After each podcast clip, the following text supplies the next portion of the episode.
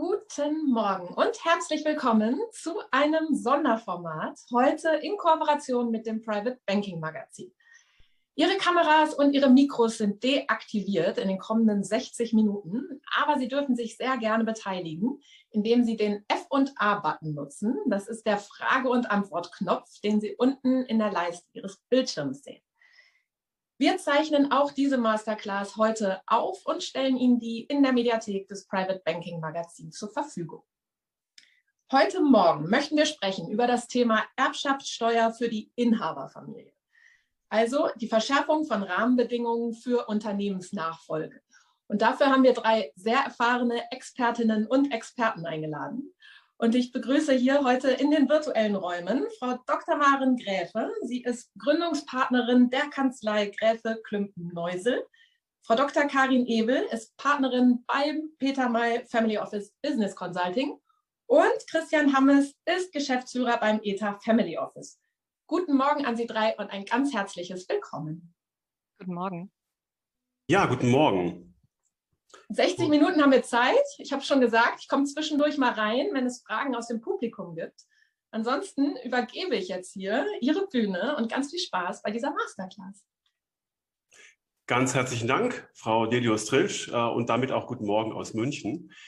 Wir freuen uns, dass wir ähm, dieses äh, Webinar mit Ihnen halten dürfen.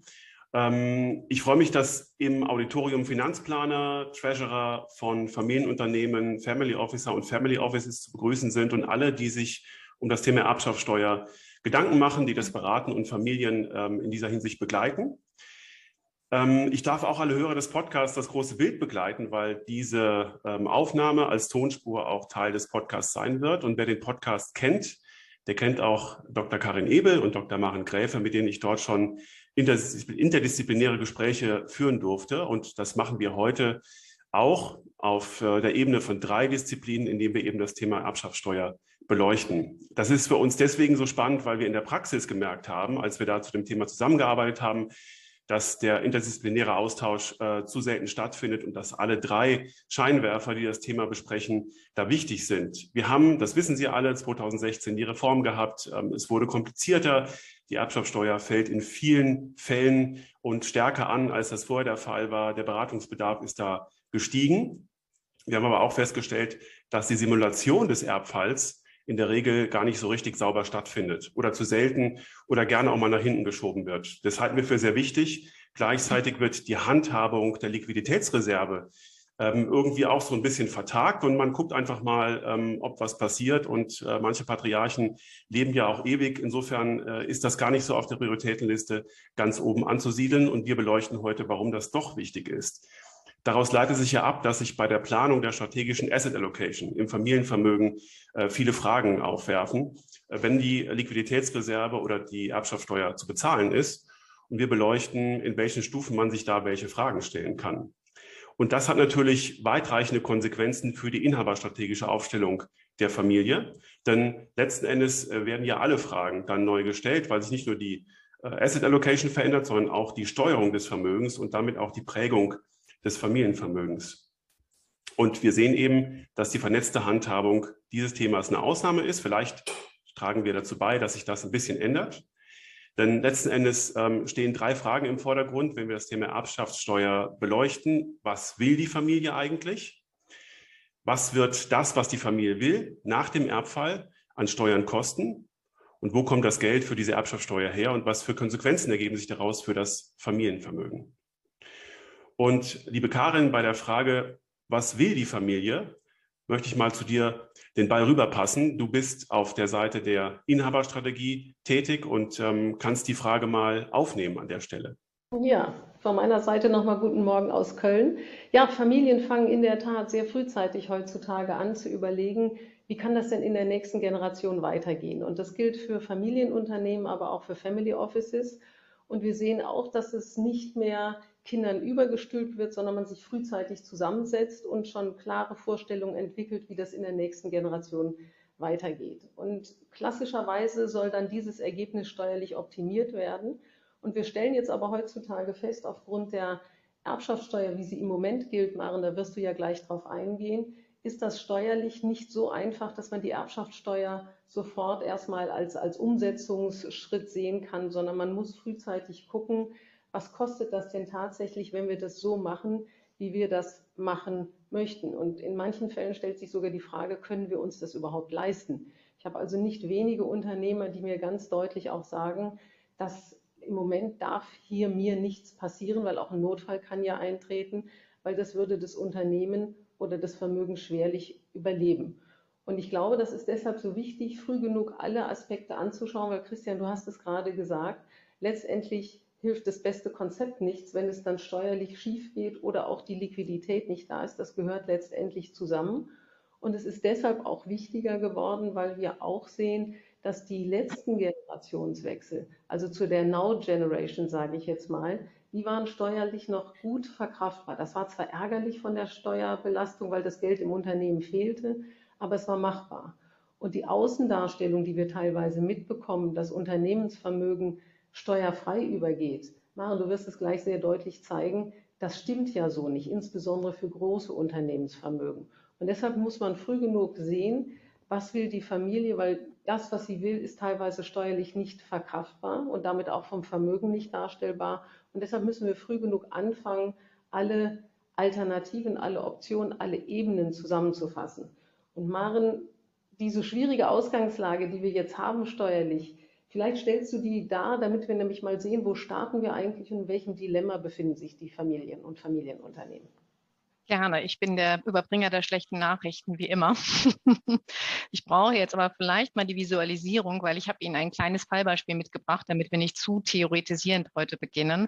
Und genau das, was du sagst, ähm, Karin, es beginnt immer mit der Aussage, naja, wieso? Mein Steuerberater hat immer gesagt, das geht doch steuerfrei, solange ich denn fünf respektive sieben Jahre das Unternehmen irgendwie im Bestand fortführe. Und das soll ja auch so sein. Ja. Ähm, nehmen wir uns mal aber diesen Fall, den ich Ihnen hier mitgebracht habe oder wir Ihnen mitgebracht haben der ein paar Facetten enthält, die Ihnen zeigen sollen, dass das möglicherweise nicht so ist. Ja, und dass, ähm, wenn die geplante Ausgangslage auch in der Nachfolgesituation, nämlich Gleichbehandlung der Kinder hier in diesem Fall, wenn die umgesetzt wird, dass das möglicherweise doch erheblich das Familienvermögen, und ich spreche jetzt bewusst von Familienvermögen, belastet. Wir haben hier also den Senior, der hält, ähm, ist noch Alleinherrscher sozusagen, der Reusen hält 100 Prozent an seiner operativ tätigen GmbH, die soll hier mal 150 Millionen Euro wert sein. Was auf der Bilanzsituation oder auf der Bilanzseite sich abspielt, das lasse ich nochmal für einen gewissen Moment außen vor. Ich komme noch auf die eine Bilanzposition, also unter anderem diese 20 Millionen Wertpapiere, die Sie hier sehen, komme ich nochmal zu sprechen, aber ignorieren wir das mal. Also er hält also einen Unternehmenswert von 150 Millionen und hat dann noch also den Beraterempfehlungen auch von Herrn Hammes Folge geleistet, dass ähm, eben auch Vermögen Vermögen mal hinter die Brandschutzmauer gebracht wird und dort einer strategischen Asset-Allokation professionell zugeführt wird, hat er geleistet und heilt eben 30 Millionen Privatvermögen. Wir gehen mal davon aus, dass es liquides Vermögen ist und keine Immobilien.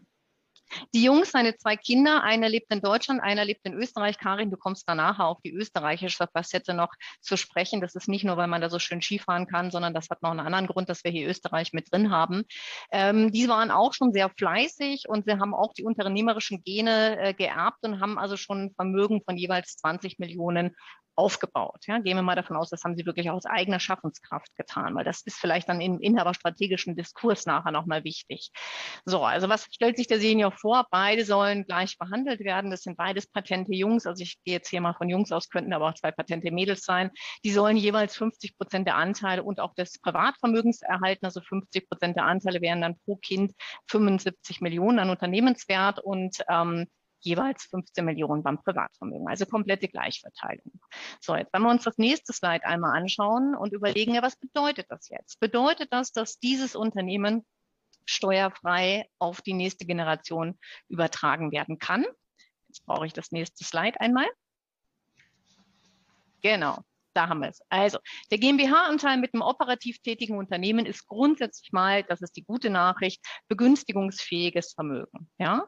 Ähm, bedeutet das aber gleichenfalls, dass dieser Anteil nun zu 85 Prozent oder 100 Prozent steuerfrei übergehen kann. Sie kennen diese Differenzierung vielleicht noch aus dem alten Recht. 85 Prozent gibt es, wenn man fünf Jahre danach durchhält, also keine Arbeitnehmer abbaut und das Unternehmen nicht verkauft, auch nicht in Teilen.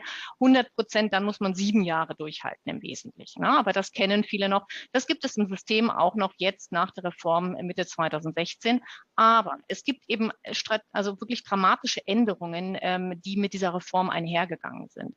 Die eine Änderung ist, dass ähm, der Unternehmenserwerb oder der Erwerb von Unternehmensanteilen nicht mehr größenunabhängig verschont wird, sondern dass der Gesetzgeber sagt, Moment einmal, die ganz Reichen, die sollen schon auch was zahlen müssen. Und das wird ja vielleicht zukünftig noch äh, schlimmer, nicht ganz so schlimm jetzt nach der Bundestagswahl, wie wir befürchtet haben, aber es könnte auch schlimmer werden. Also besser wird es auf jeden Fall nicht. Ähm, wenn ich einen Unternehmenswert habe, sagt das jetzige Gesetz, der einen Wert von 26 Millionen überschreitet, dann gibt es diese 85 Prozent oder 100 Prozent Steuerverschonung nicht mehr voll, sondern die schmilzt ratierlich ab.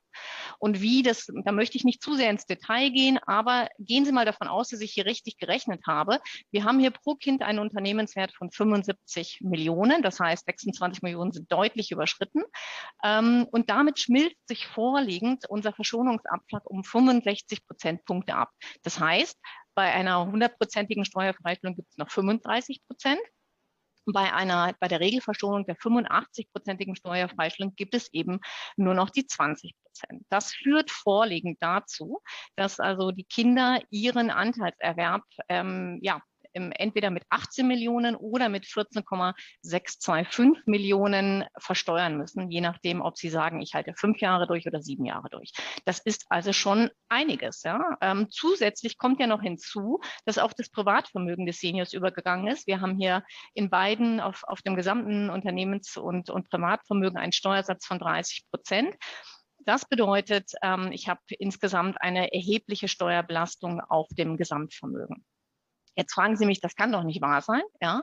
Ähm, kann ich nicht etwas anderes tun? Eine Alternative ist zu sagen, ich habe nichts, ähm, ich möchte bitte einen Steuererlass beantragen. Die Steuer, diese 18 Millionen respektive 14,625 Millionen, möchte ich gerne erlassen haben. Es gibt so eine Regelung im, im geltenden Erbschaftssteuergesetz. Allerdings ist diese Regelung gekoppelt daran, dass der, der die Steuer erlassen haben möchte, auch die Taschen leer hat. Der darf also nichts haben. Ja? Und das bedeutet ähm, kein verfügbares Vermögen, so nennt es das Gesetz. Was ist denn jetzt verfügbares Vermögen? Verfügbares Vermögen sind ähm, 50 Prozent des ähm, geerbten Privatvermögens, also pro Kind hier die 15 Millionen, Entschuldigung, die, die ähm, 7,5 Millionen, also jedes Kind bekommt ja 15 Millionen, die Hälfte davon sind 7,5 Millionen. Das rechnet sozusagen bei dem Erwerber als verfügbares Vermögen hinein. Und dann waren die beiden ja schon fleißig und haben sich jeweils ähm, 20 Millionen aufgebaut, wie wir gesehen haben. Also 10 Prozent, äh, 50 Prozent davon sind 10 Millionen. Das bedeutet, dass jedes Kind 17,5 Millionen verfügbares Vermögen hat. Das bedeutet also auch, dass wir, wie wir oben sehen, ähm, die Steuer äh, maßgeblich nicht erlassen bekommen, ja, weil zu viel verfügbares Vermögen da ist. Klammer auf, wir lassen übrigens die Bilanzseite nochmal außen vor. Ich hatte ja die 20 Millionen Wertpapiere erwähnt, die könnten das Ganze nochmal dramatisieren. Aber das bedeutet, ich habe hier eine Steuerbelastung insgesamt von pro Kind von entweder 19,125 Millionen oder 22 Millionen. Gesamtvermögensabfluss sehen Sie auch auf dem Slide, ähm, rund 38 Millionen oder 44 Millionen, je nachdem, ob ich die volle Verschonung oder die 85-prozentige, die sich eben runterdelotiert, geltend mache. Also was sieht man daran? Ähm, die Kinder müssen, also es reicht nicht mal das, das Vermögen des Seniors aus. Die Kinder müssen ihr eigenes liquides Vermögen angreifen, um diese Steuer aus der Schatulle des Familienvermögens zu bezahlen. Jetzt gehen wir nochmal auf den letzten Slide. Also quasi auf den nächsten, genau. Ähm, die Frage ist, kann ich das noch irgendwie beeinflussen? Da kommt jetzt der Steuerberater, sagt, natürlich, ja, der gute Berater, ähm, der kommt jetzt und sagt, ändere doch einfach die Erbfolge. Ne? K1 erhält das Unternehmen und K2 das Privatvermögen. Jetzt muss man ein bisschen aufpassen, weil K2 möglicherweise auch ähm, damit unter seinen Pflichtteil reduziert. Also muss man das Ganze eventuell ähm, in den Fällen des Pflichtteils verzichten, kombinieren, kann aber sagen, mein Gott, du, was, was, was grämst du dich? Du kriegst Privatvermögen ähm, und kannst damit machen, was du willst. Die unternehmerische Bürde ist eh eine große ähm, und das mag sowieso keiner mehr machen. Also nimmst du das Privatvermögen und dein Bruder nimmt das Unternehmensvermögen. Ja, was bedeutet das nämlich? Ähm, das bedeutet grundsätzlich, dass K1 einen Unternehmenswert von 150 Millionen ähm, bekommt und erbt. Kann er jetzt noch eine Steuerbefreiung beantragen? Ähm, da muss ich Ihnen sagen, nein, erstmal nicht, weil er über die Schwelle von 90 Millionen rutscht und damit gibt es überhaupt keine Steuerfreistellung mehr. Das haben wir vorhin gesehen, die äh, delutiert ja so ein bisschen latent runter. Ja? Also den Drops, äh, den muss er lutschen, aber er kann natürlich jetzt sagen, ähm, ich möchte bitte den Steuererlass beantragen und da er nur 20 Millionen selber als Privatvermögen hat, muss er nur 50 50 Prozent dafür für die Steuerzahlung einsetzen. Das sind 10 Millionen. Also auf einen Unternehmenswert von 150 Millionen zahlt er 10 Millionen. Ja, okay, er muss sein Privatvermögen angreifen, aber eben 10 Millionen, das geht doch. Ja.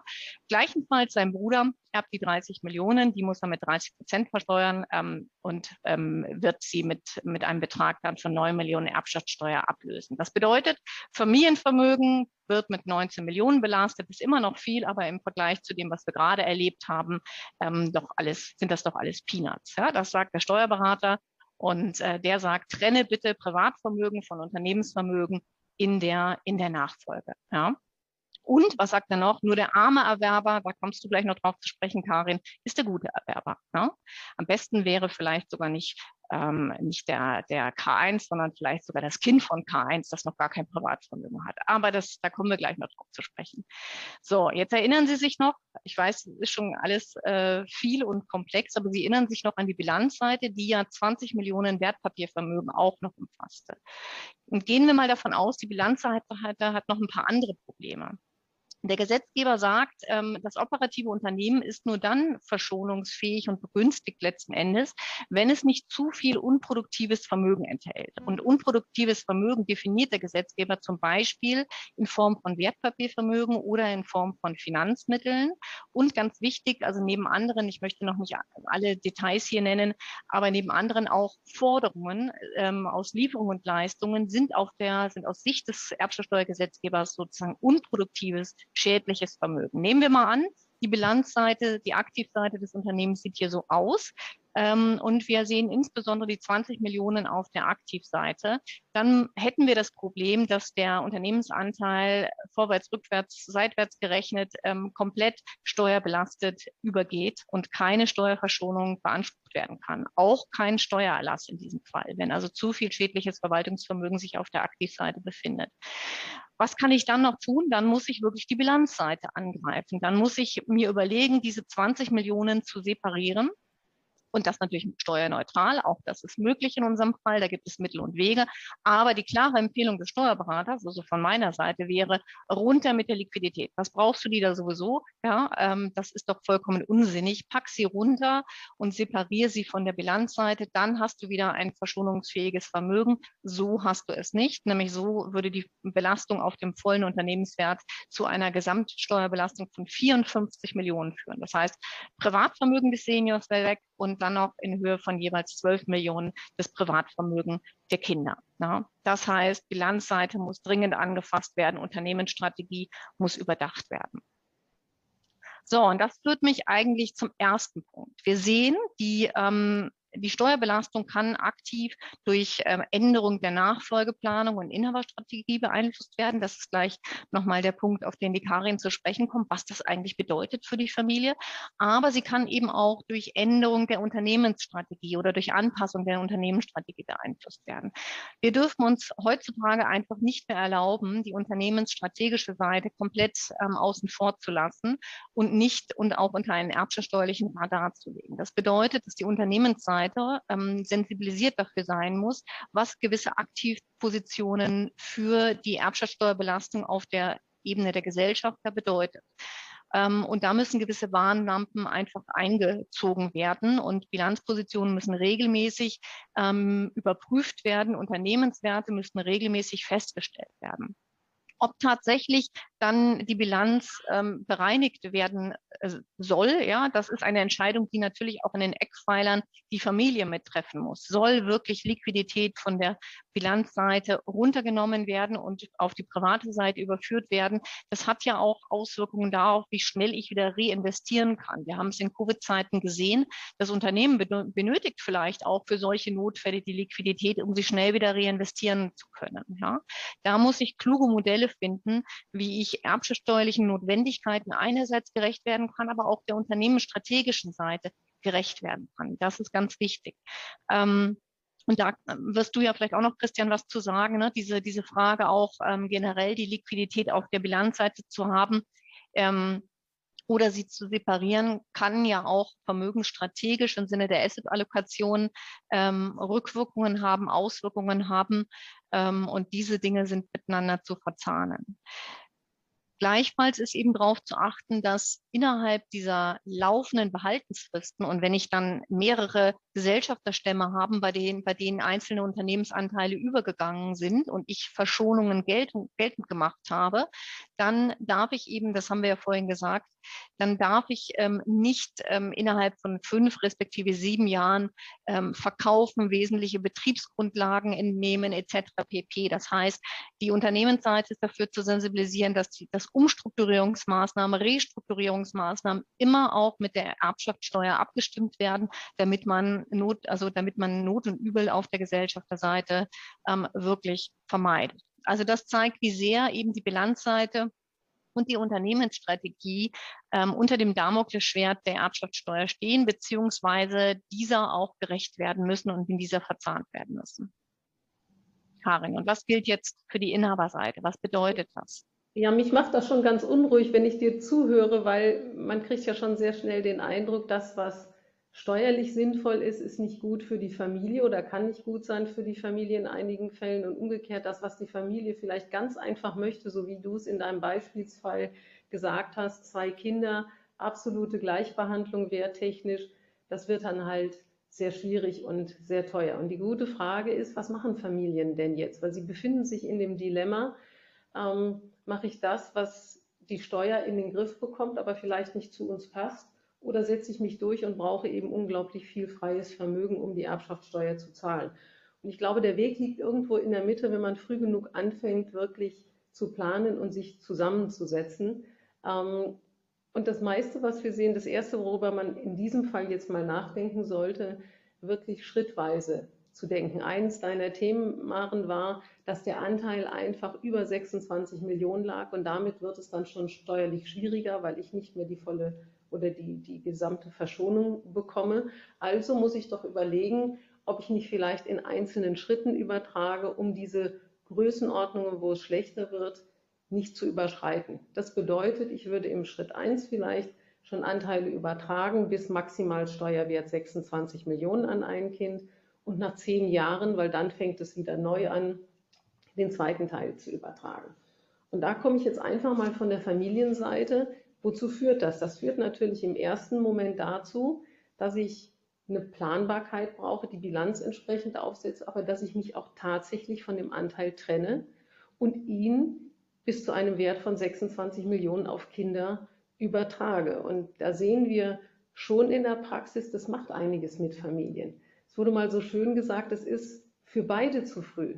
Für denjenigen, der abgibt, weil der ist einfach noch viel zu jung, um abzugeben, und die Kinder, die wirklich zum Teil dann gerade volljährig sind oder ich habe auch die Fälle schon gehabt, noch, noch minderjährig sind, ist es sicherlich deutlich zu früh, weil es macht ja auch was mit der Persönlichkeit, der Persönlichkeitsentwicklung, wenn ich schon wirklich diese großen Anteile bekomme. Und wir müssen ja auch nicht vergessen, wenn ich Personengesellschaften habe, da werden mir die Erträge steuerlich zugerechnet. Das sehe ich wirklich als 19-, 20-Jähriger in meiner Steuererklärung, welche Gewinne mir da zugerechnet werden. Das macht ja wirklich was mit Menschen. Aber trotzdem steuerlich muss man einfach sagen, lasst uns drüber nachdenken, über gegebenenfalls Modelle, wie ich Anteile übertragen kann, aber die Kinder noch nicht in, den, in die volle Verantwortung letztendlich kommen und auch derjenige, der schenkt, nicht die Verantwortung abgibt. Aber wir sehen ganz klar, es ist ein großes Thema, was besprochen werden muss. Ähm, was macht es mit der Familie, wenn ich so früh abgebe. Und was wir auch in der Praxis sehen, gerade wenn ich Patchwork-Familien habe und der Wunsch besteht, auf alle Kinder zu übertragen, dann ist die Altersrange eben sehr, sehr groß zwischen denjenigen, die das schon bekommen, die sind dann gut volljährig und teilweise wirklich noch minderjährig. Also das ist eine Überlegung, die kann man anstellen, frühzeitig zu übertragen und vor allen Dingen dann in verschiedenen Schritten. Da kommen dann Familien und sagen, hm, das wollen wir aber vielleicht nicht so gerne, weil das ist einfach noch zu früh machen. Dann kommt dein zweiter Vorschlag, dann lass uns das trennen. Stichwort armer Erbe, also derjenige bekommt das Unternehmensvermögen, der noch nichts hat, also möglichst bevor er erfolgreich im Startup eigenes Vermögen aufgebaut hat und vor allen Dingen ganz wichtig, bevor Eltern überhaupt auch schon Anteile aus dem privaten Vermögen übertragen haben. Also ein Kind kommt oder einzelne Kinder bekommen das Unternehmen und in deinem Beispiel das andere Kind das Privatvermögen. Wäre steuerlich eine sehr gute ähm, Lösung, aber da muss man natürlich bei den Werten sagen, fürs Familienvermögen ist die Erbschaftssteuer deutlich geringer. Sie ist in deinem Fall sogar fast halbiert. Aber da haben wir natürlich sofort Diskussionen. Das eine Kind bekommt das Unternehmen mit allen Chancen, zwar auch Risiken, du hast sie betont, aber auch den Chancen. Und das andere Kind bekommt das Privatvermögen. Da liegen die Werte so weit auseinander. Das ist nach meiner Erfahrung in der Praxis schwierig zu vermitteln. Es gibt diese Fälle. Ähm, so einfach diese steuerliche Regelung aber auch ist, so schwierig ist sie am Ende wirklich in der Familie umzusetzen. Aber sie ist wahrscheinlich eine Alternative, die man sich anschauen sollte. So, und wenn man das jetzt alles mal zusammenfasst, eigentlich will ich jetzt nicht übertragen, es muss aber planbar sein. Ich will auch nicht unterscheiden, dass ein Kind oder einzelne Kinder ausschließlich Unternehmensvermögen bekommen, andere ausschließlich Privatvermögen. Dann bin ich natürlich irgendwann bei der Stiftung. Weil bei der Stiftung habe ich dann eigentlich die Anteile geparkt. Die Stiftung gehört sich selber, gehört also nicht den Kindern. Ich kann das alles gut ausgestalten. Ähm, wer ist Stiftungsvorstand? Ich kann mir mein, mein, meine Anteile oder meinen Einfluss letztendlich zurückbehalten. Und das ist auch, glaube ich, ein Grund, weshalb die Familienstiftung, also wir reden nicht über gemeinnützige Stiftungen, sondern über Familienstiftungen, warum die jetzt in den letzten Jahren so wieder an Bedeutung gewinnt. Und ich glaube, wenn ich jetzt wieder auf dem steuerlichen Stuhl Maren von dir sitzen würde, dann würdest du sagen, ja, steuerlich, die Stiftung hat kein weiteres Vermögen. Also insofern kommen wir auch über diesen Erlassantrag auf eine sehr niedrige Steuerbelastung, ohne dass die Kinder schon Anteile bekommen in jungen Jahren und ohne dass ich mich auch entscheiden muss, ähm, einem Kind das Unternehmen zu geben oder einigen Kindern und den anderen Kindern ausschließlich Privatvermögen zu übertragen. Also ist doch optimal, Karin, oder nicht? Ja, bis dahin, bis auf das Thema, was natürlich immer wieder eine Rolle spielt, wem gehört es denn dann? Also die Familien, und das kann ich nachvollziehen, tun sich schwer, weil sie sagen, wir geben eigentlich unsere Firmenanteile ab, sie gehören uns nicht mehr. Mhm. Und äh, ich, Mandant hat mal gesagt, wissen Sie, das ist so, als ob die Anteile irgendwo in eine Raumkapsel kommen und diese Raumkapsel ist irgendwo im Orbit, aber es gehört uns nicht mehr.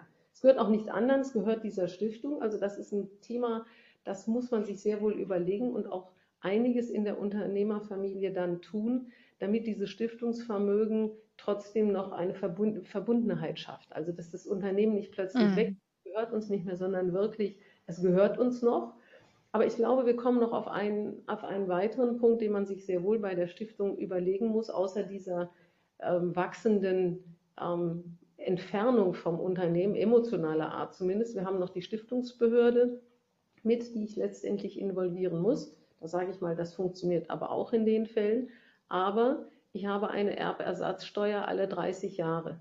Und da sehe ich in den Konstellationen, die ich in den letzten Jahren begleitet habe, wenn Unternehmerfamilien darüber nachdenken, Anteile jetzt auf junge Erwachsene zu übertragen und das vielleicht jetzt zu sehr günstigen steuerlichen Konditionen schaffen, in 30 Jahren fällt Erbersatzsteuer an. Aber statistisch gesehen würde ich ja einmal zu viel letztendlich zahlen, Maren, weil wenn ich jetzt auf einen 25-Jährigen übertrage, der hat ja eine deutlich höhere Lebenserwartung, sodass also nach den Berechnungen letztendlich die Steuer einmal zu viel bezahlt wird. Dann sagen wir, oder würdest du vielleicht sagen, Maren, ja, aber wenn die Gesetzgebung so bleibt, wie sie jetzt ist, ist das ja nicht schlimm. Dann kann ich das weiter günstig machen. Aber wir wissen nicht, und das ist meistens der Knackpunkt in den Familien, dass es ihnen dann zu unsicher wird, dass sie sagen, wir wissen ja nicht, was in 30 Jahren ist. Und ich, glaube, dir, ich gebe dir recht, vielleicht ganz kurzer Einschub. Ich gebe dir grundsätzlich recht und auch ähm, gebe ich dir recht, dass die Stiftung ein schwieriges Vehikel ist. Ja, sie bedeutet eben die Mediatisierung der Unternehmerfamilie. Ähm, aber wenn sich das Recht ändern sollte, habe ich natürlich, da kommt wieder der Steuerrechtler, auch Möglichkeiten, diesem, dieser Steueränderung nochmal vorzugreifen und nochmal neu unter altem Recht ähm, zu übertragen. Da muss ich nur ein bisschen an der Satzung rumprickeln und kann diesen Erbbersatzsteuertermin vorziehen. Aber es ist der Teufel steckt im Detail und eine Stiftungsstruktur muss man sich gut überlegen, wenngleich wir äh, mit der Stiftungsrechtsreform und dafür möchte ich möchte so ein bisschen die Lanze mal für die Stiftung brechen, mit der Stiftungsrechtsreform auch für die deutsche Familienstiftung durchaus ein bisschen mehr Flexibilität reinbekommen haben. Ähm, aber das wäre eine, eine Nummer für eine eigene Veranstaltung hier. Ich glaube auch, dass die Familienstiftung wirklich hier in diese Reihe gehört. Die, die sollte man sich wirklich mal intensiv anschauen mit jeder Familie, weil sie ist schon eine gute Option, um das Thema Erbschaftssteuer und Nachfolge wirklich lösen zu können. Aber sie passt halt nicht zu jeder Familie. Also es ist nicht die Lösung, wo man sagt, die passt also zu ganz, ganz vielen. Sie passt in bestimmten Fällen und da passt sie richtig gut. Ähm, aber ich glaube, es ist auch so eine Mischung. Ähm, eigentlich tun wir uns schwer als Familie zu übertragen.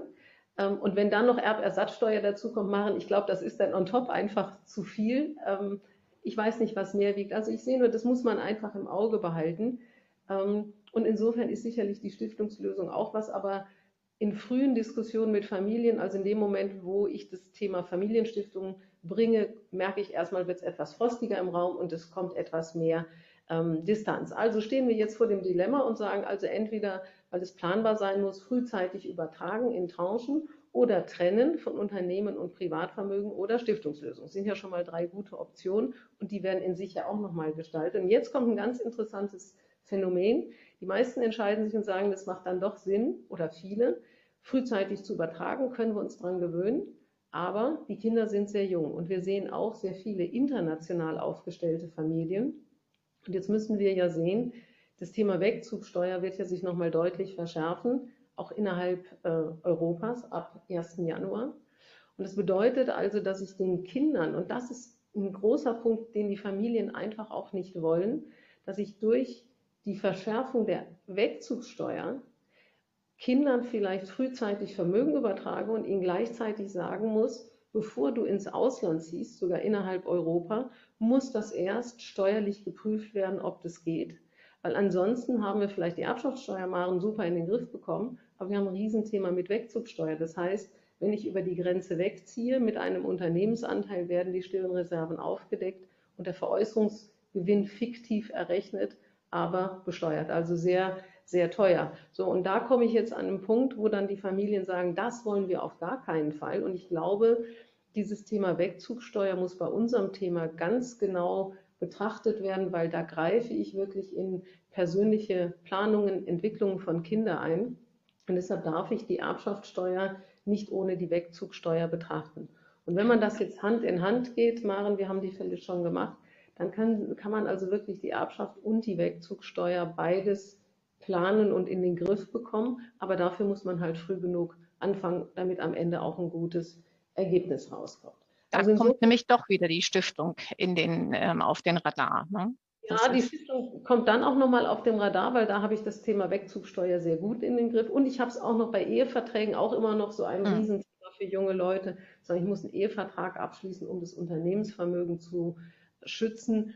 Das Thema habe ich bei der Stiftung natürlich nicht, weil mir gehören die Anteile nicht mehr, sondern die Stiftung ist Inhaberin ähm, aller Anteile. Und insofern ist fast ein Ehevertrag, wie wir ihn heute immer in den Gesellschaftsverträgen als Voraussetzung sehen, an der Stelle ein Stück weit überflüssig. Also ich glaube, man sieht schon, Maren, was da ähm, wirklich für ein bunter Strauß von Möglichkeiten ist und man kann ihn wirklich lösen. Und das sind jetzt mal verschiedene Ansätze, die wir in der Praxis sehen und die man dann auch sich anschauen muss, weil eins ist ja auch klar, wir schauen hier auf verschiedene Strategien. Der Abfall wird eintreten. Das können wir nicht einfach aussitzen und der Fall wird kommen. Also insofern müssen wir da wirklich früh genug anfangen und finden dann auch in der Regel ein wirklich passendes Konzept für jede einzelne Familie, wo wir, wo wir diese verschiedenen Aspekte dann ähm, berücksichtigen. Und dann wissen wir auch, wenn wir jetzt beispielsweise übertragen, ähm, oder zu einem späteren Zeitpunkt. Wie hoch ist denn die potenzielle Erbschaftssteuer, Christian? Und da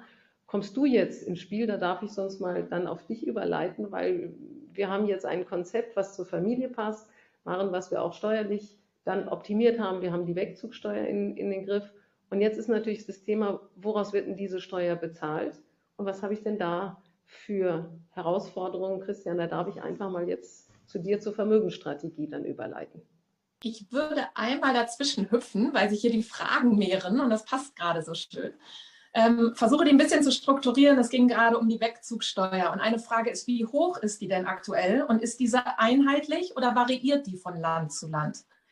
Also die Wegzugsbesteuerung ähm, ist, äh, bemisst sich danach, ich schaue, was der gemeine Wert, also der Verkehrswert im Zeitpunkt des etwaigen Wegzugs, das ist, wenn sich ein Gesellschafter von Land A nach Land B bewegt, ja, kann aber auch sein, eben unser Fall, dass eben einfach ein Anteil in unserem Beispielsfall von Vater auf den in Österreich lebenden Sohn übergeht. Auch das definiert der, der Gesetzgeber unter Wegzug. Dann würde man in die Bewertung einsteigen dieses Anteils im Zeitpunkt ähm, dieses Wegzugs, weil es gibt ja in dem Fall keinen Verkauf. Und das wird man vergleichen mit den Anschaffungskosten. Das ist dann vielleicht, äh, das sind die 25.000 Grundkapital, ja, und, ähm, und damit die Differenz zwischen dem gemeinen Wert, also Verkehrswert, im Zweifel übrigens nach dem vereinfachten Ertragswertverfahren, also Gewinne der letzten drei Jahre, ganz vereinfacht, im Durchschnitt mal einem Faktor 13,75. Ja, und bei dem Faktor 13,75 schaudert es den einen oder anderen Unternehmer schon mal. Und das ist der gemeine Wert, der im Verhältnis zu den Anschaffungskosten, also die Differenz bildet den den fiktiven Veräußerungsgewinn. Der wird grundsätzlich mit dem Teileinkünfteverfahren besteuert. Das heißt, 60 ähm, Prozent von diesem Gewinn sind steuerpflichtig, dann auf Ebene des Gesellschafters mit dem persönlichen Steuersatz. Und ab dem 01.01.2022 gibt es eben auch in der EU, also auch beim Wegzug oder beim Vererben nach Österreich, keine Stundung mehr, sondern diese Steuer kann allenfalls auf sieben Jahre ratierlich abgelöst werden. Bei unserem, also nehmen wir unseren Beispielsfall, 150 Millionen Wert, und die Anschaffungskosten können wir vernachlässigen. Also haben wir rund 150, also wenn, die, wenn der hälftig auf den ähm, österreichischen Sohn übergeht, äh, dann wären es die 75, hätten wir 75 Millionen Veräußerungsgewinn mal 60 Prozent, dann möge jetzt jeder selber rechnen und dann mal rund ähm, 45 Prozent äh, Steuersatz auf der persönlichen Ebene. Da muss man schon, glaube ich, Christian, ordentlich Liquidität vorhalten, um das noch begleichen zu können, ähm, selbst wenn wir die Erbschaftssteuer im Griff haben. Wunderbar. Und noch eine Frage, was genau ist die Erbersatzsteuer? Die haben wir eben oft erwähnt, aber es wird nochmal nach einer Definition gefragt. Karin, magst du? Ja, da wird im Grunde der Generationswechsel fingiert, weil die Stiftung gehört ja sich selber und da kann es keinen Generationswechsel geben. Und der Gesetzgeber hat gesagt, dann fingieren wir einen Generationswechsel alle 30 Jahre. Das entspricht so einem durchschnittlichen Halten einer Generation von Anteilen. Und dann muss die Stiftung eine quasi Erbschaftssteuer zahlen, weil wir da einen Generationswechsel bei den Begünstigten letztendlich fingieren. Und insofern ist das genauso, als wenn 30, alle 30 Jahre die Anteile einfach innerhalb der Familie von Generation zu Generation übertragen werden. Okay, wunderbar. Ich äh, halte die anderen Fragen mal zurück. Wir machen weiter und gucken, wie viel Zeit bleibt. Und dann stelle ich die sehr gerne noch im Anschluss. Wunderbar dann übernehme ich mal an dieser Stelle. Ähm, ich kann feststellen, nach 40 Minuten knapp, äh, der Prozess, äh, den wir hier besprechen, ist hochkomplex. Und jetzt komme ich noch mit ein paar Zahlen beziehungsweise mit Fragestellungen zu Zahlen und möchte ähm, dabei zwei Hüte aufsetzen, nämlich einerseits der, den des Treasurers.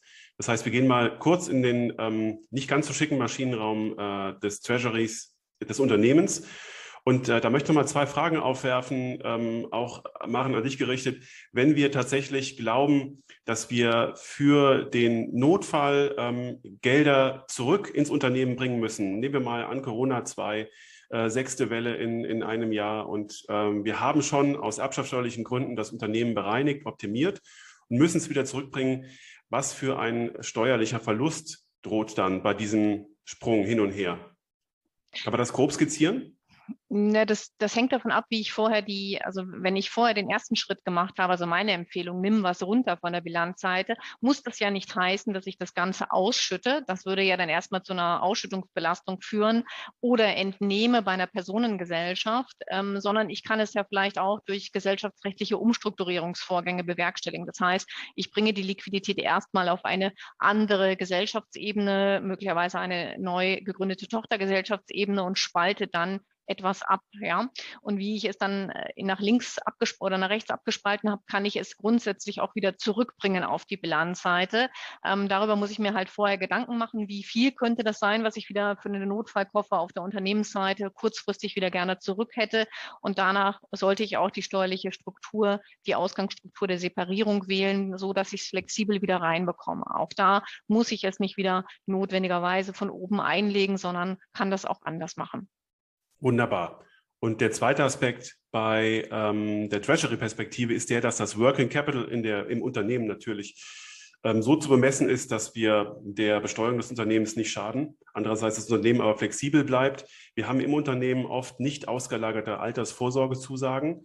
Ähm, da ist auch die Frage, ob die denn, ich habe das gerade eben schon so mit einem Auge im äh, Chat gesehen, ob die denn erbschaftssteuerlich schädlich oder nicht schädlich ist. Maren, weißt du das?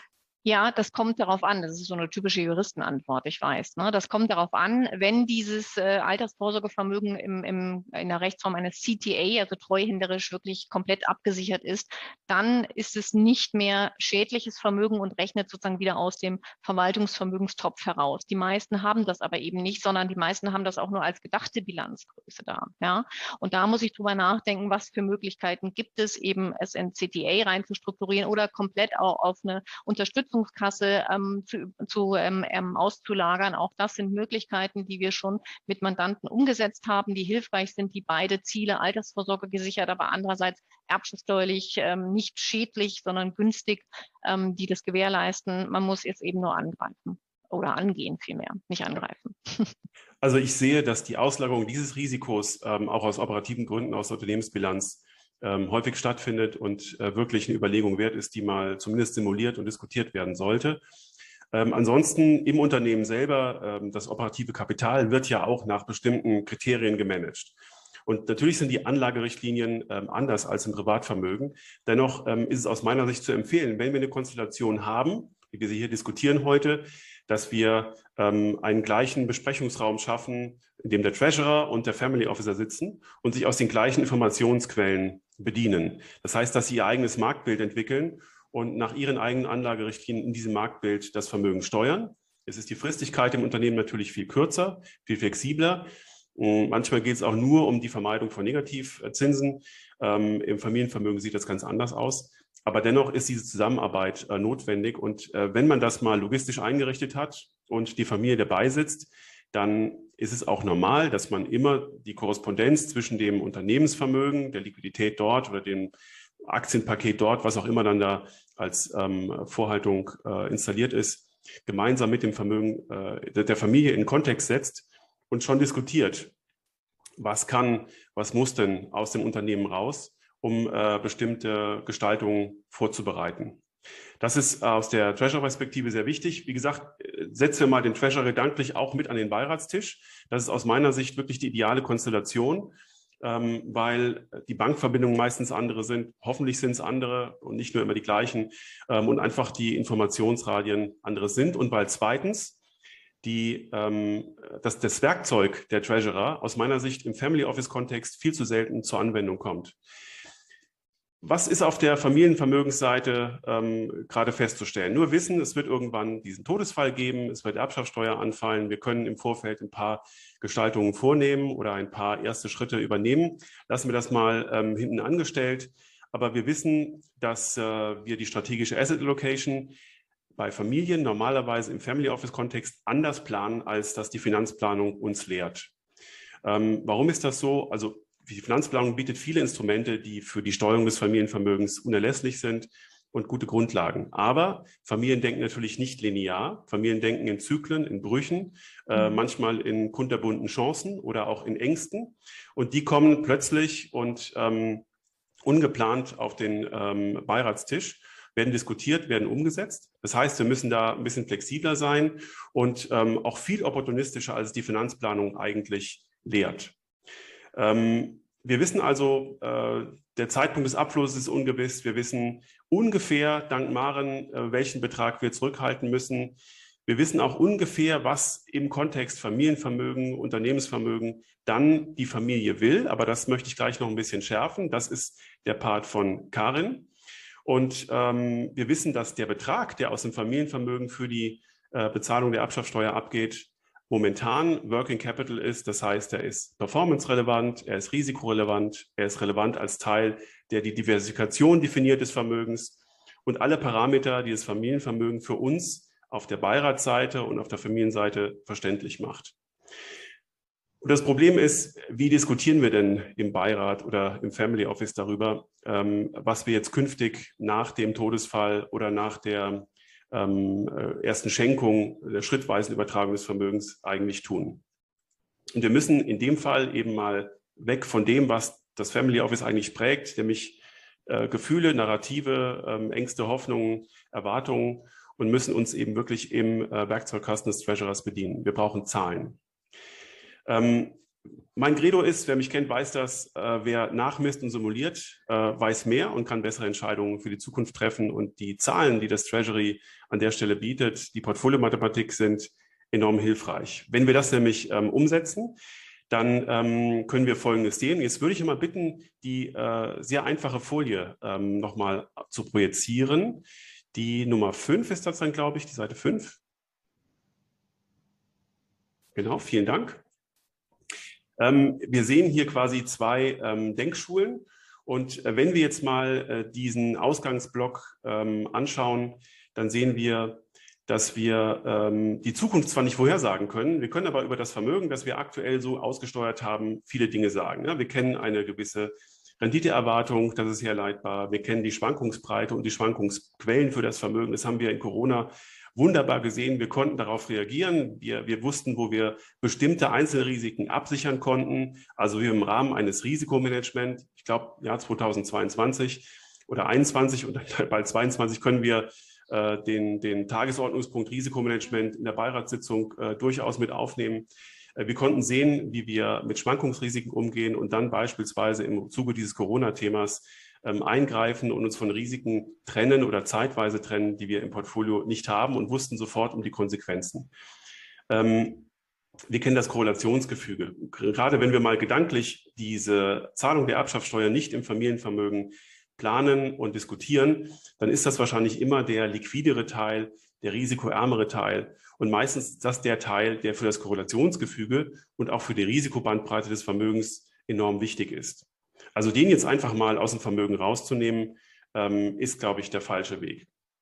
Äh, wir müssen uns darüber Gedanken machen und wissen das jetzt im aktuellen strategischen Asset Allocation Kontext, welche Vermögensteile sind fungibel, äh, welche wollen wir überhaupt mal in irgendwelchen Notfällen abstoßen, um äh, uns bei bestimmten Problemen zu helfen, welche können und wollen wir nicht abstoßen. Ähm, wir wissen, welche äh, Vermögensteile, äh, auf welche Vermögensteile wir maßgeblichen Einfluss haben und so weiter. Also wir, wir, wir können ziemlich klar durchs Vermögen durchsehen. Wir haben viele Zahlen, Daten und wissen auch um die Konsequenzen, wenn wir in diesem Vermögen ähm, auch aufgrund dieses Abschlagssteuerfalls Veränderungen vornehmen.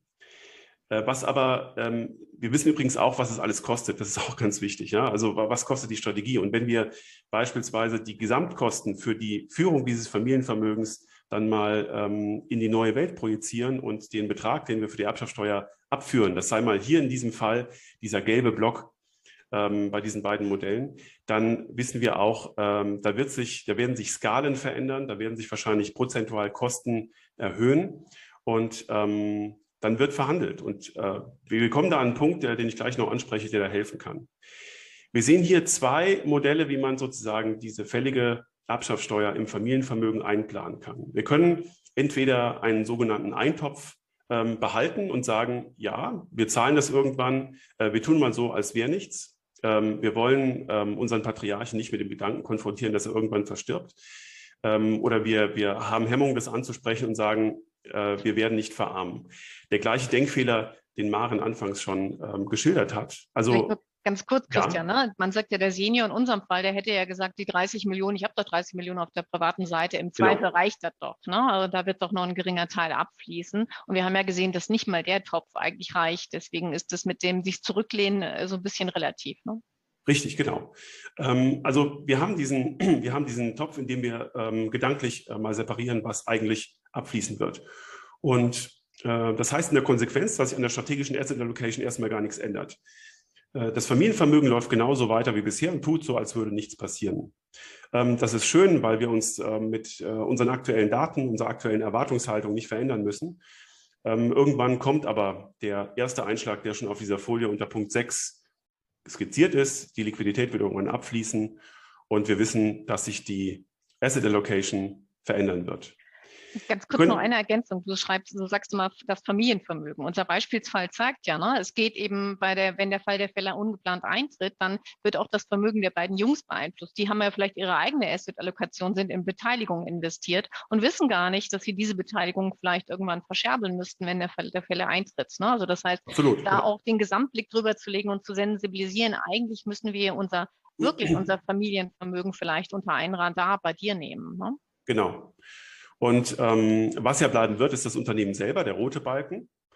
Und ähm, wenn man jetzt streng denkt, und das ist vielleicht auch eine ähm, recht äh, schwierige Denkschule, dass man jetzt diesen ungewissen Zeitpunkt der anfällig, des Anfalls der Abschaffsteuer vorausplant und dann schon das Vermögen so gedank, sozusagen gedanklich separiert und mit einer anderen Fristigkeit investiert.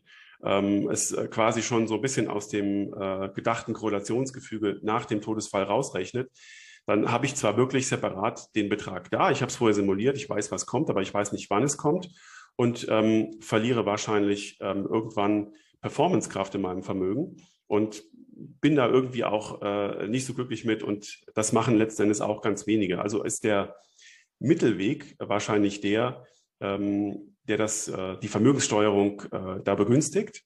Und zwar zunächst mal alleine dadurch, dass ich mir Gedanken darüber mache, was denn eigentlich passiert, wenn die Liquidität abgeflossen ist und auf den zweiten ähm, Einschlag eingehe. Und das ist tatsächlich kompliziert. Wenn ich jetzt einfach mal simuliere, was passiert, wenn die Abschaffsteuer gezahlt worden ist und der Patriarch nicht mehr da ist, dann ändert sich ja nicht nur die äh, Größe unseres Schiffs, sondern das wird ein bisschen kleiner, weil wir Geld bezahlt haben. Es ändert sich auch die Richtung, denn letzten Endes wollen die Kinder mit dem Vermögen in eine ganz andere Richtung. Augenscheinlich scheint es erstmal so zu sein, wir haben weniger Geld, das Vermögen ist weniger ertragsträchtig. Das muss nicht sein.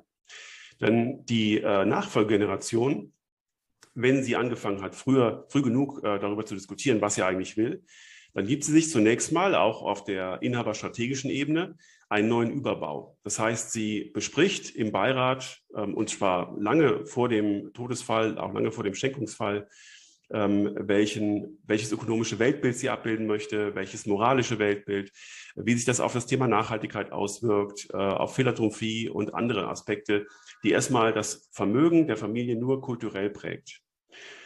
Und im zweiten Schritt geht es dann darum, ähm, das erlebe ich sehr, sehr häufig, dass das Tafelsilber der Familie dann zur Disposition steht. Also Dinge, die vorher im Familienkontext nicht angetastet wurden.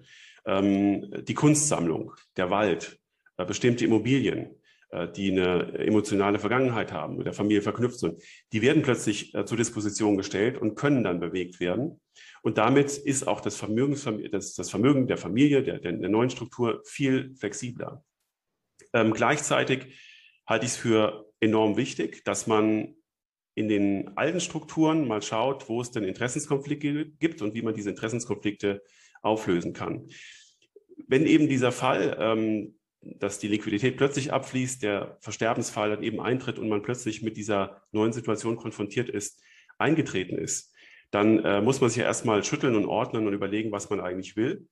Und ähm, dann ist es im ersten Schritt wahrscheinlich schlecht, mit den alten Beiratsstrukturen so weiterzufahren, als wäre alles normal, als würde sich der kulturelle Überbau nicht geändert haben, als wäre die Zielsetzung des Vermögens äh, die gleiche. Und oft ist es so, dass dann bestimmte Interessenskonflikte, ich nenne mal ein ganz, ganz simples, blödes Beispiel, ähm, der Vermögensverwalter mit dem größten Vermögen sitzt im Beirat ähm, und erzählt der Familie jedes Mal, jedes Quartal, äh, wie die Welt aussieht und die Familie und der gesamte Beirat nicken das ab und der Dienstleister bestimmt im Rahmen äh, des Beirats, äh, wie das Weltbild der Familie ökonomisch aussehen soll. Ist natürlich völliger Quatsch. Also die Familie hat die, die Lufthoheit über ihre eigene Deutungshoheit, ähm, über die Marktsicht. Und das ist genau das, was ein Beirat leisten soll. Aber trotzdem gibt es das ganz häufig. Und natürlich wird dieser Beirat die Leistung des Vermögensverwalters, vielleicht auch die Risikonischen, mit denen er eine überraschend tolle Performance erzielt, nicht wirklich hinterfragen. Das sind Dinge bei diesem ganz äh, simplen Beispiel, das sind Dinge, bei denen man einfach mal Interessenskonflikte ausräumen kann, eliminieren kann. Ähm, Kostenstrukturen. Ich möchte nur sagen, wenn man als Familie sich einen Dienstleister, eine Dienstleisterarchitektur baut und die ähm, so konstruiert, dass man einzelne Dienstleister jederzeit austauschen kann, ist man gut beraten. Oft ist es so, dass man irgendwo bei einem großen Multifamily Office ein Dienstleistungspaket kauft. Das lässt sich schlecht aufschnüren. Die Gesamtkosten sind meistens höher, als wenn man die Dienstleister separat an das Familienvermögen andockt und ähm, kann dann auch viel flexibler reagieren. Und dass das von Nutzen ist, zeigt sich genau in dieser Situation. Und selbst wenn man vorher, äh, ich sage mal so, in der alten Welt mit so einem Paketdienstleister unterwegs war, ähm, und ähm, auch die Kosten nie wirklich hinterfragt hat, kann man das zum Anlass nehmen, um sich mal in der Dienstleisterlandschaft der einzelnen Dinge, die man von außen am Familienvermögen braucht, umzusehen und äh, durchaus auch die Kosten senken. Da sind wir genau bei dem Punkt, dass nämlich die äh, niedrigeren Skalen im Familienvermögen nicht unbedingt heißen, dass die Kosten relativ zum Vermögen dann steigen werden. Ähm, dann ist wichtig, dass die Familie definiert, wie denn, welche säkularen Trends sie denn verfolgen möchte. Also an welche säkularen Trends glaubt sie denn? Äh, welche davon möchte sie abbilden, welche davon ähm, kann sie selbst abbilden, für welche braucht sie externe Dienstleister und wo gibt es vielleicht Fälle, in denen die Kinder oder andere Mitglieder der Familie Eigenverantwortung am Familienvermögen aufbauen müssen, müssen um dann einzelne Vermögensteile, wie beispielsweise Immobilien, zu managen. Also solche Dinge ähm, dann gleichzeitig zu bewerkstelligen mit dem Anfall der Erbschaftssteuer ist sehr, sehr schwierig und sehr komplex. Deswegen ist es gut, ähm, nicht nur im Vorfeld die strategische Asset Allocation zu planen, ähm, die dann entstehen wird, wenn die Liquidität mal abgeflossen ist, sondern auch zu planen, wie denn diese ganzen ähm, strategischen Dinge auf der Vermögensseite zu besprechen sind, nachdem die Inhaberstrategie besprochen ist und man weiß, welche Aufgabe und welche Rolle das Familienvermögen eigentlich ähm, äh, beantworten soll. Christian, vielleicht, ähm, wenn man da ein Fazit runterzieht, ja, dann bedeutet das ja eigentlich, also neben den Schmerzen, die diese Erbschaftssteuerbelastung auslösen wird und auch natürlich neben den Schmerzen, die der, da ist ja ein App-Abfluss von Asset Under Management, das ist so, kann das Ganze aber, wenn es denn frühzeitig sensibilisiert wird, das gilt auch für die Inhaberstrategie, gilt aber auch für die Vermögensstrategie der Familie, kann das auch ein Startschuss für eine wirklich professionelle Brille auf das Gesamtvermögen ähm, unter Einbezug der nächsten Generation werden. Es ist genau das, was ich erlebe. Und das finde ich wunderbar. Und äh, wenn der Startschuss plötzlich kommt, erschrecken immer alle und ja. ähm, fangen erstmal an, sich äh, zu dehnen und warm zu machen. Eigentlich ist das ähm, extrem wichtig, schon ganz früh zu machen und äh, so auch Interessen zu entwickeln bei den einzelnen Familienmitgliedern. Und ähm, die Konsequenz aus dieser Professionalisierung heißt meistens auch, dass das Familienvermögen dann auch der Tatsache trotz auf der Ertragsseite, dass es jetzt kleiner ist, weil es meiner Erfahrung nach mehr in Realwerte investiert, ja, die, die Nominalwerte, Anleihen, Cash, ähm, auch wenn es taktische Cashbeträge sind, die nehmen wir mal raus aus der Betrachtung, ähm, äh, spielen eher noch in der alten Denkwelt äh, eine größere Rolle. Das Vermögen internationalisiert sich. Man fragt sich plötzlich, wo findet auf diesem Globus wirklich Wachstum statt? Wie können wir versuchen, das besser zu verstehen? Schauen wir mal nach Asien, schauen wir nach Afrika. In Asien entsteht ein großer Wohlstandswachstumsschub. In Afrika kommen demnächst etwa zwei Milliarden neue Menschen dazu, ähm, die auch alle irgendwie konsumieren. Und das Vermögen wird in seiner Struktur illiquider.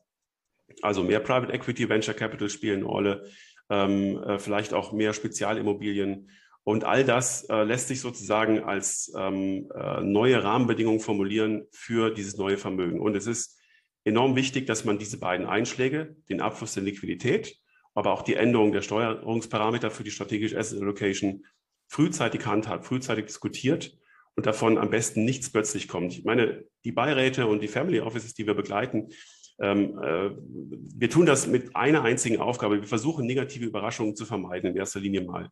Äh, wir versuchen, dass, dass alles, was negativ aufs Vermögen einwirken kann, irgendwie bekannt ist, gedämpft werden kann und anders strukturiert werden kann. Deswegen kann man eben dann diese neu entstehende strategische Asset Allocation genauso simulieren, genauso konstruieren und durchmessen und äh, durchspielen ähm, wie die alte und ist dann durch hoffentlich nur noch sehr wenige Dinge überrascht. Äh, überraschend werden sie es nie ausschließen lassen, aber dann haben wir eine Grundlage und können sozusagen äh, mit der neuen Strategie ähm, loslegen.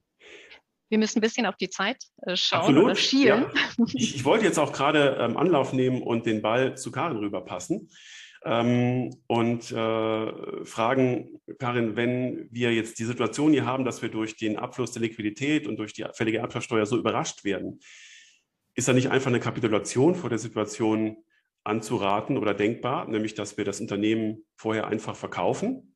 Ja, das ist dann schon ein Riesenberg, den die Familie vor sich hat und die sagen dann, oh Mensch, sollen wir in der Tat nicht alles verkaufen, weil dann ist es doch einfach, dann haben wir Liquidität und das teilen wir einfach nach Köpfen bei den Kindern auf.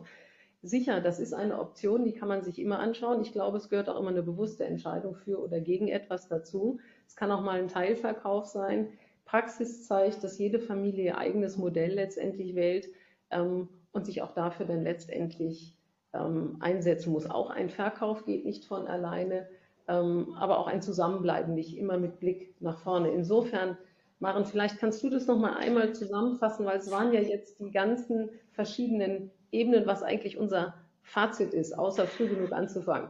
Ja, Gerne. Also man sieht, glaube ich, dass ähm, ein synchronisierter Prozess bei dem Ganzen sehr, sehr wichtig ist. Ne? Wenn man vorher früher mal gesagt hat, ich nehme die Inhaberstrategie, mache mir Gedanken, was will ich denn als Familie für die Nachfolge, für mein Unternehmen, Werte und Ziele, Leitplanken und dann setze ich das steuerlich und rechtlich um und Vermögensstrategie wäre sowieso nicht mit im Boot, ja, ähm, weil das ist ja private Investmentsäulen, hat nichts mit dem Unternehmen zu tun, dann merkt man, dass das nicht mehr so geht. Das bedeutet, ähm, was auch immer die Familie entscheidet, sie muss es bewusst tun. Sie muss im Grunde alle Daten, Fakten kennen und die sollte man eben frühzeitig beisammen schaffen. Das heißt, Erbschaftssteuerbelastung simulieren in vielleicht dem Fall, den man erstmal vor Augen hat, in dem geplanten Fall, mein, mein Ausgangsfall.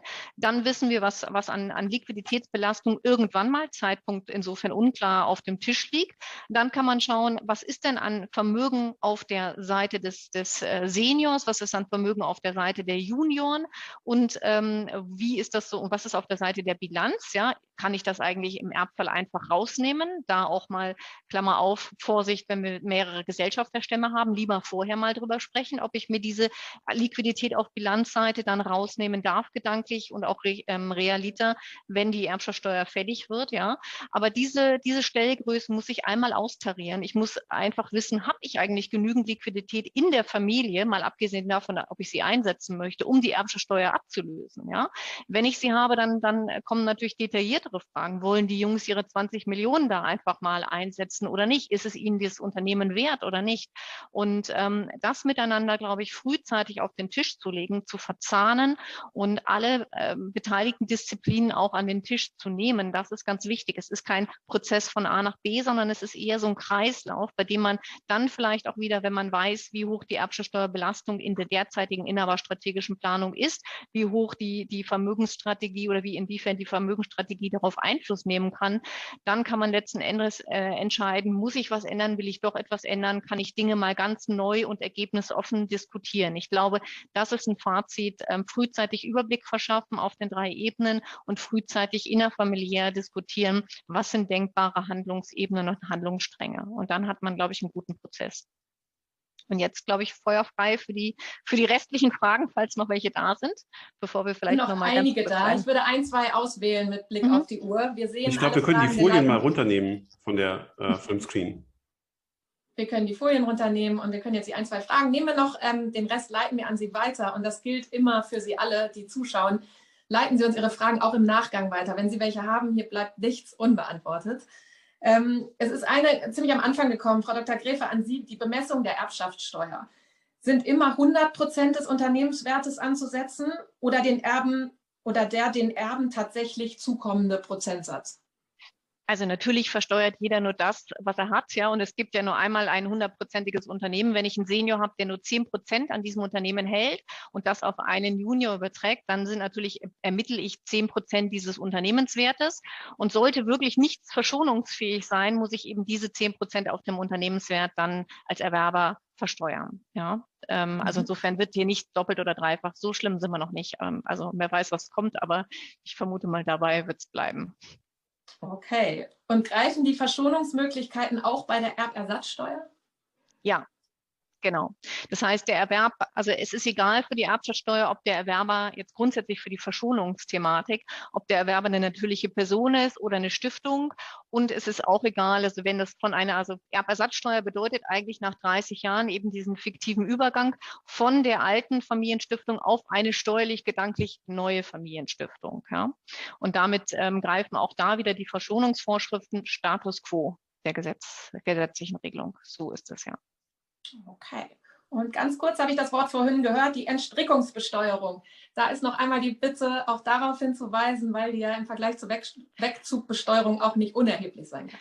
Also vielleicht zur Terminologie, die Wegzugsbesteuerung ist im Grunde auch eine Art der Entstrickungsbesteuerung. Sie findet aber eben nur dann Anwendung. Also der sechs Außensteuergesetz ist sozusagen die Wegzugsbesteuerung im, im Terminus Fach, ähm, in der Fachwelt und trifft nur Anteile an Kapitalgesellschaften. Wann immer ich Anteile zumindest in der Top-Holding-Ebene ähm, über eine ich nenne es mal zumindest gewerblich geprägte Personengesellschaft halte, kann es nicht um sechs Außensteuergesetz gehen, sondern dann gibt es die sogenannte Entstrickungsbesteuerung nach dem Paragraphen 4 ähm, Absatz 1 Satz 3 Einkommensteuergesetz. Und natürlich, wenn sich da ein Gesellschafter über die Grenze bewegt, je nachdem, wo er sich hinbewegt, kann auch diese ein Thema werden. Ja. Gut, damit würde ich für heute diese Runde schließen. Weit über 100 Anmeldungen bei Ihnen. Das äh, spricht für ein spannendes und aktuelles, wichtiges Thema. Ein kurzes Feedback von Ihnen als Zuschauer fragen wir heute Nachmittag per Mail ab. Aber ich persönlich freue mich immer, wenn Sie in den F&A-Button oder in den Chat einmal ganz kurz äh, Rückmeldung geben, wie Ihnen das heute gefallen hat. Denn das hilft uns immer allen sehr. Wenn Sie mögen, sehen wir uns in knapp nee, gut vier Wochen wieder in Wien zum 23. Private Banking Kongress live mit vielen Marktausblicken, Roundtable-Sessions und endlich mal wieder Netzwerken im persönlichen Austausch. Auch die Einladung gibt es heute Nachmittag im Rahmen des Mailings. Ich freue mich auf ein Wiedersehen mit Ihnen allen, bedanke mich ganz herzlich bei Maren Gräfe, Karin Ebel und Christian Hammes, dass Sie heute Ihre Expertise mit uns geteilt haben. Machen Sie es alle gut und bis ganz bald. Auf Wiedersehen.